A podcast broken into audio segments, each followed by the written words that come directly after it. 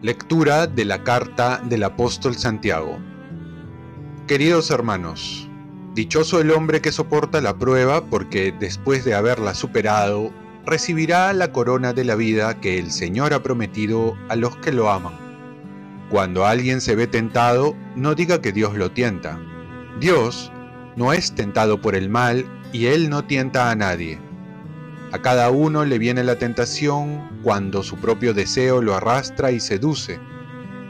El deseo concibe y da a luz el pecado, y el pecado, cuando se comete, engendra la muerte. Mis queridos hermanos, no se engañen.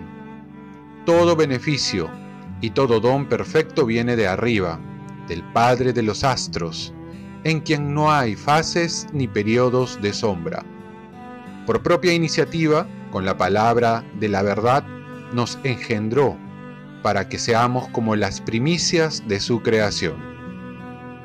Palabra de Dios. Salmo responsorial. ¿Quién habitará en tu casa, Señor? El que procede rectamente y practica la justicia, el que dice la verdad de corazón y no calumnia con su lengua ¿Quién habitará en tu casa, Señor? El que no hace mal a su prójimo, ni agravia a su vecino, el que no estima a quien Dios reprueba, y honra a los que temen al Señor. ¿Quién habitará en tu casa, Señor? El que no se retracta de lo que juró, aunque salga perjudicado, el que no presta su dinero a usura, ni acepta como soborno contra el inocente. ¿Quién habitará en tu casa, Señor? Lectura del Santo Evangelio según San Marcos. Jesús subió de nuevo a la barca y se fue al otro lado del lago. Los discípulos se habían olvidado llevar panes y no tenían más que un pan en la barca. Jesús les recomendó, estén atentos con la levadura de los fariseos y con la levadura de Herodes. Ellos comentaban, lo dice porque no tenemos pan. Dándose cuenta, Jesús les dijo, ¿por qué comentan que no tienen panes? ¿Aún no comprenden ni entienden? ¿Es que tienen la mente enseguecida? ¿Teniendo ojos no ven y teniendo oídos no oyen? ¿No recuerdan cuántos canastos llenos de pan recogieron cuando repartí cinco panes entre cinco mil personas? Ellos contestaron, doce. ¿Y cuántas canastas de sobras recogieron cuando repartí siete entre cuatro mil? Le respondieron, siete. Entonces Jesús les dijo, y aún no entienden? Palabra del Señor. Paz y bien. Reflexión del hermano David Pacheco. Trascender para comprender más. Fue difícil a los discípulos comprender a Jesús. Así es que no nos extrañe que nos pase lo mismo.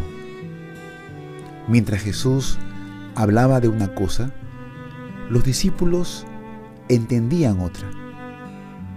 Cuando se hablaba de la levadura, se le consideraba como un signo y causa de corrupción. Por ello, San Pablo nos dice, rechazar la vieja levadura para llegar a ser una nueva masa.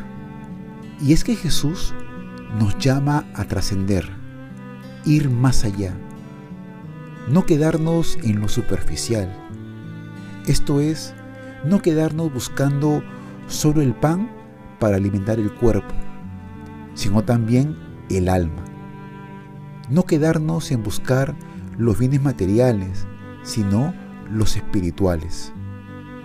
No estancarnos en saber algo de Jesús y no profundizar el catecismo, nuestra doctrina leyendo más No solo leer el periódico todos los días, sino la Biblia. Y esto también lo podemos aplicar en los problemas cotidianos. Trascender es buscar lo que quiere Dios para nosotros. Y es que en la vida espiritual, si no creces, disminuyes. Así como nos preocupamos en crecer en diferentes áreas, así y más, deberíamos esforzarnos en comprender lo que Jesús nos dice y pide. Muchos católicos también vemos la religión como parte de la cultura, como una costumbre más, como algo secundario que acompaña a los habitantes de una región o país. Y nos olvidamos que la religión, que es nuestra relación con Dios, es una vida. Es aquella que no solo cambia vidas, sino también enriquece a la cultura y tiene que entrar en ella para transformarla. Y Jesús también nos pregunta si lo entendemos, porque cuando uno entiende, se obedece mejor para vivir con convicciones, a pesar que siempre viviremos de fe. Oremos. Virgen María, ayúdame a saber trascender para comprender un poco más a tu Hijo Jesús y así seguirlo con más seguridad. Ofrezcamos nuestro día Dios Padre nuestro, yo te ofrezco toda mi jornada en unión con el corazón de tu Hijo Jesucristo, que siga ofreciéndose a ti en Eucaristía para la salvación del mundo. Que el Espíritu Santo sea mi guía y mi fuerza en este día para ser testigo de tu amor. Con María, la Madre del Señor y de la Iglesia, te pido por las intenciones del Papa. Con San José Obrero, te encomiendo mi trabajo y mis actividades de hoy para que se haga en mí tu voluntad.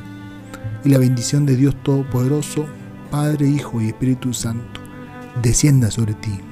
Cuenta con mis oraciones y yo cuento con las tuyas y que tengas un santo día.